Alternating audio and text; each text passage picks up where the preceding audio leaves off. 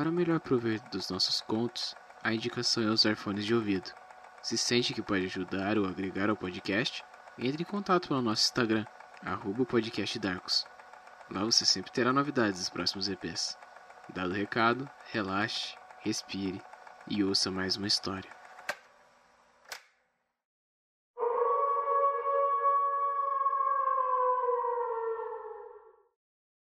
Ar Fresco, por Matheus Souza.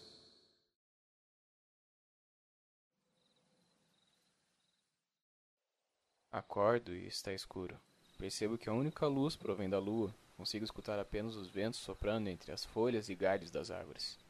No meio da mata escuto corujas, lobos e outros animais que não consigo distinguir.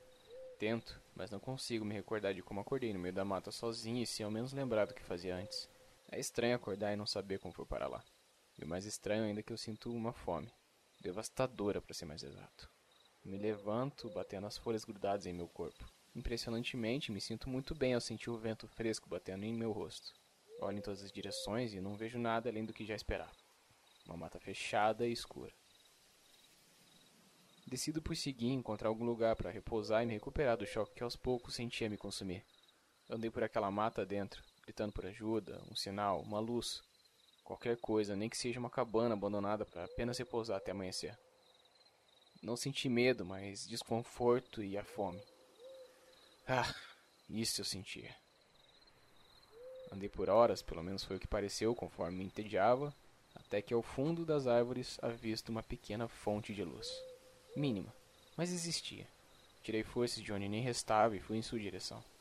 Quanto mais me aproximava, mais minha fome aumentava como se eu sentisse que ali haveria algum alimento.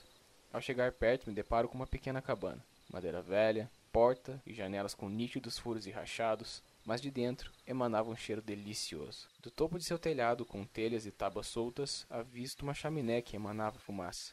Logo teorizei que havia alguém naquela cabana e com certeza me ajudaria. Bati em sua porta e, para minha surpresa, quem abriu foi uma senhora, usando roupas rasgadas e aparentemente estava suja, e há alguns dias sem tomar banho.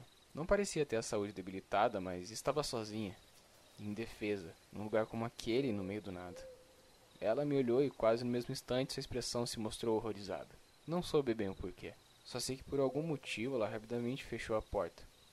Algo dentro de mim, não sei, agiu por impulso e empurrou a porta antes que a pobre senhora pudesse fechá-la.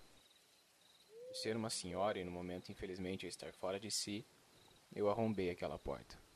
Sem nem pensar, pulei na direção daquela pobre mulher e desferi mordidas. Fortes o suficiente para arrancar parte da sua pele e membros. Lembro-me de mastigar sua traqueia, então tudo isso acaba e eu acordo. Suado e em pânico, na minha cama, na minha casa. Olha, esse sonho me perturba uma vez por mês. E eu não sei o que significa. Apenas sei que na última vez que tive esse sonho, eu, bem, acordei com uma mancha enorme de sangue na minha camisa.